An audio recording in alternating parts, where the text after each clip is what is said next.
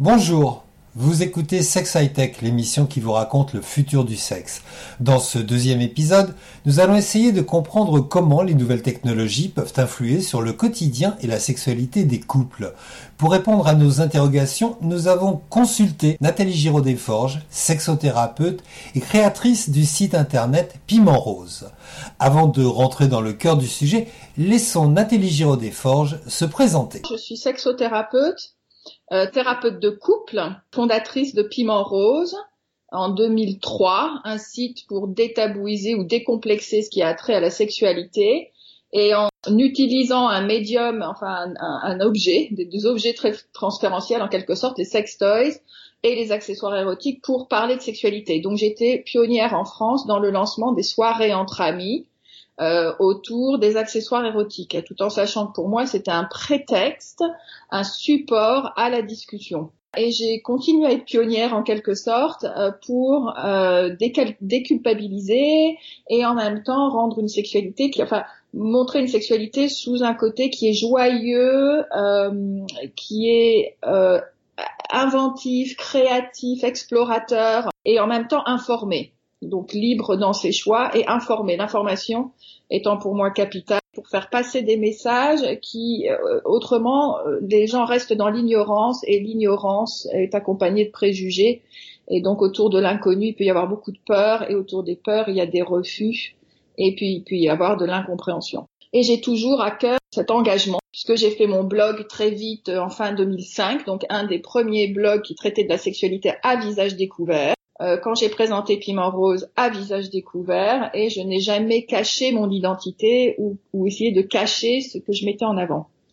Euh, donc je dis ce que je fais, je fais ce que je dis, en tout cas. Une enquête au début de l'année de l'IFOP pour le site Dorsal Store montrait que l'utilisation des sextoys a connu un bond spectaculaire au cours des dix dernières années.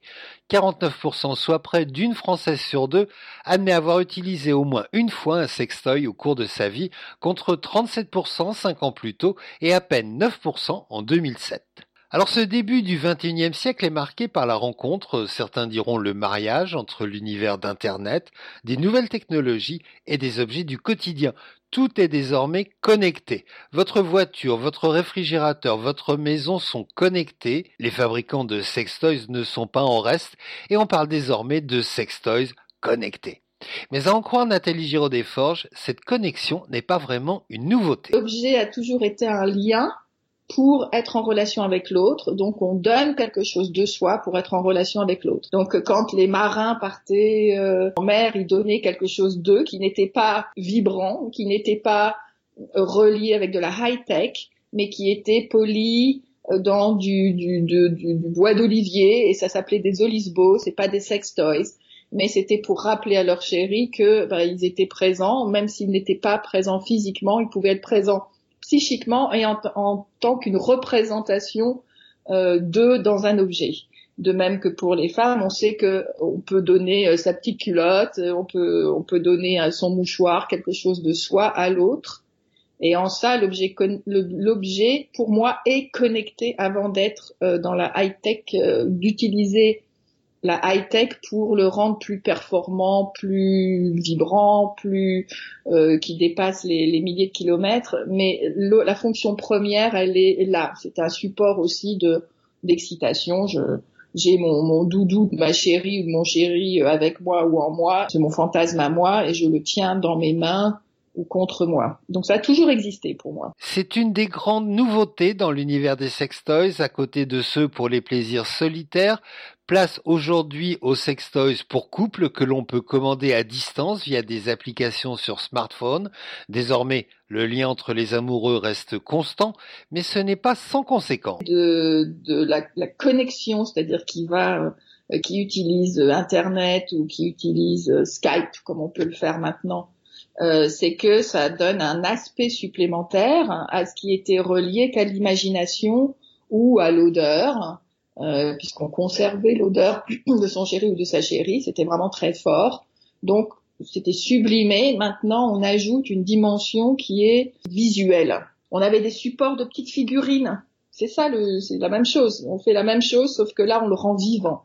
Et donc l'intérêt des objets connectés pour le couple, c'est une façon d'être en lien et de se garder pour soi et de s'assurer qu'on peut se garder pour soi en quelque sorte, puisque si on peut s'appeler tous les jours, on peut euh, se, se faire vibrer tous les jours, on peut s'exciter mutuellement tous les jours, c'est une sorte de, de lien qui pour certains pourrait être qualifié de fil à la patte et pour d'autres de rassurant. Et puis on sait très bien que si on s'anime comme ça et qu'on se fait plaisir mutuellement en se regardant, peut-être que l'autre ira moins chercher ailleurs aussi. Ça c'est sous-jacent. Donc ça vient en fait euh, euh, calmer une inquiétude qui pourrait être sous-jacente que l'autre peut m'échapper quand il n'est pas là. Le sextoy connecté comme garant d'une fidélité dans le couple, ce n'est pas forcément ce à quoi avaient pensé les fabricants. C'est vrai que ça met le, loin des yeux, loin du cœur. Euh, du coup, ça n'a plus sa même, euh, ça n'a plus la même résonance. en tout cas, il va falloir inventer quelque chose d'autre. et que le, la, proximité du lien, et, et ça peut être, c'est pour ça que je dis que c'est un lien qui rassure, et en même temps un lien qui peut être vraiment euh, pernicieux, c'est-à-dire que c'est euh, connecté en permanence, quoi.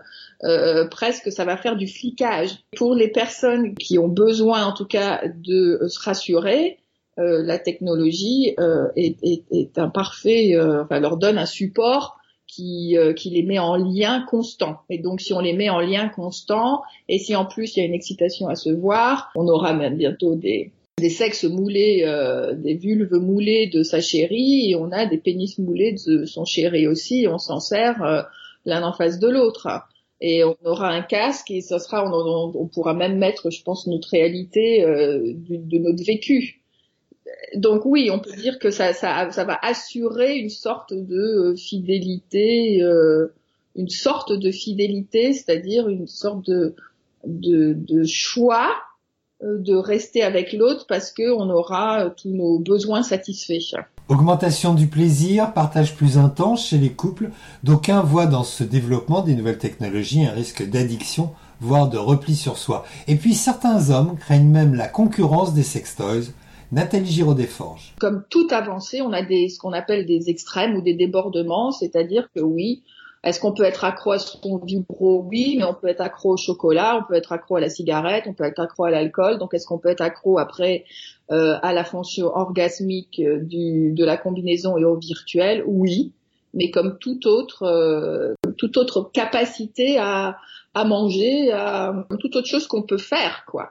Donc on peut être accro et on peut s'enfermer dans un, dans un certain isolement dans lequel on aura de la dopamine, de l'endorphine et ça sera un cercle qui est vertueux pour soi mais dans lequel on se coupe des autres. Ça, c'est possible. Ça, c'est les dangers de la techno. Mais je dirais que c'est pas la faute à la techno. Et la techno est à nouveau un support pour euh, suivre un, désir qui est euh, la représentation de, la famille, la représentation du lien à l'autre, qui est perturbé. Mais c'est pas, euh, c'est pas la cause. C'est pas, c'est juste une conséquence. C'est plutôt s'adresser à un problème de fond plutôt que de s'adresser à la techno. Ne nous trompons pas d'objectif. Hein la techno en elle-même n'a pas de, elle est ni bonne ni mauvaise, hein, c'est ce qu'on en fait. Euh, j'ai eu ces objections quand j'ai lancé les sex toys en France avec l'objection number one.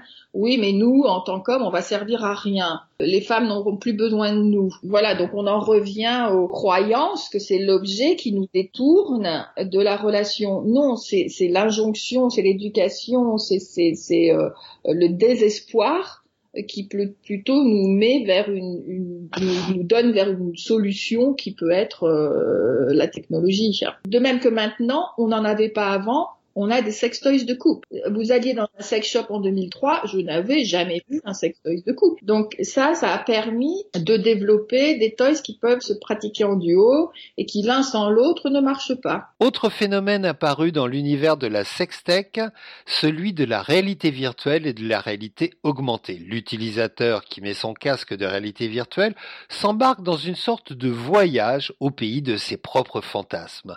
Une forme d'isolement qui, une fois encore, n'est pas sans risque pour les couples. Nathalie Giraud-Desforges. Notre fantasme, enfin, il est, euh, il, est le nôtre. On va, on va, on va y mettre notre, euh, notre chair, notre vécu, indépendamment de, son, de, des autres.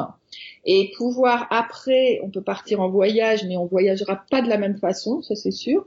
Mais après pouvoir en débriefer peut euh, peut, peut accentuer justement la complicité dans le couple, tout en sachant que ce qui se passe maintenant euh, avec l'un va se coucher et l'autre est sur Internet en train de regarder euh, les vidéos porno ou faire du chat sur euh, Skype ou, ou autre, ça ne va faire qu'accentuer. S'il y a des différends dans le couple ou s'il y a des, des vides existentiels dans le couple, ça ne va faire que l'accentuer parce qu'on aura notre satisfaction on, sera en déni d'infidélité alors qu'en fait on est vraiment plus présent à la relation. C'est là maintenant on se dit je suis fidèle parce que je vais pas euh, niquer ailleurs et puis en fait euh, non l'infidélité elle est pire puisque psychiquement euh, physiquement on est plus présent on est plus présent à la relation, on est désinvesti de la relation et on est avec Skype, on est avec euh, les messages, on est avec euh, avec tout. Le truc c'est que Madame dort et lui regarde les films. Qu'est-ce que ça dit du couple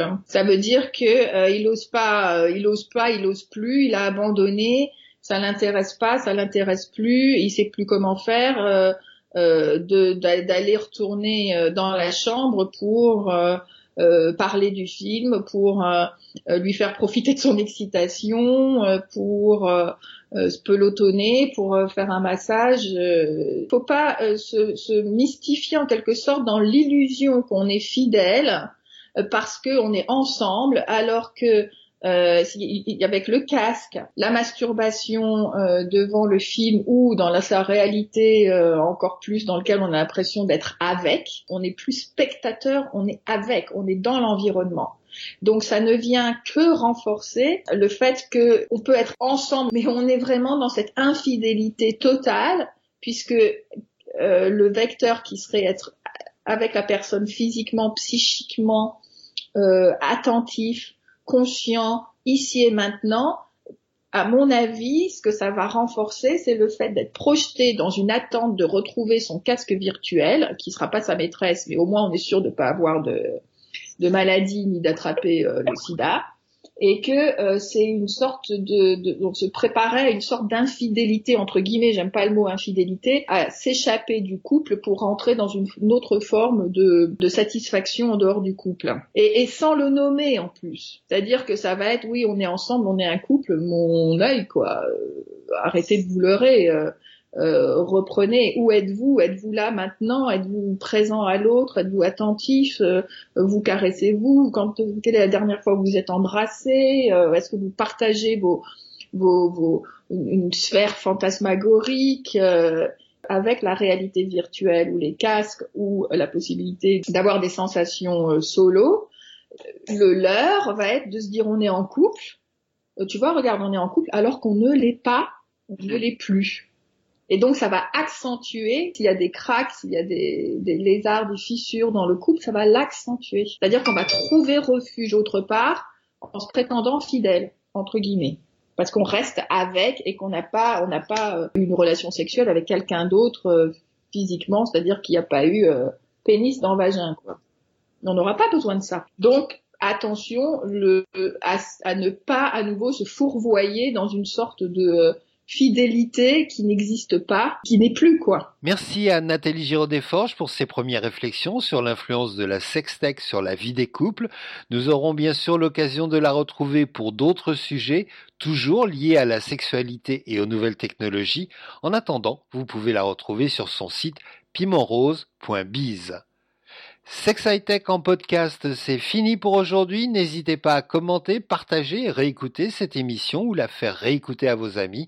On se retrouve prochainement pour continuer d'explorer l'univers de la sex tech et du futur du sexe.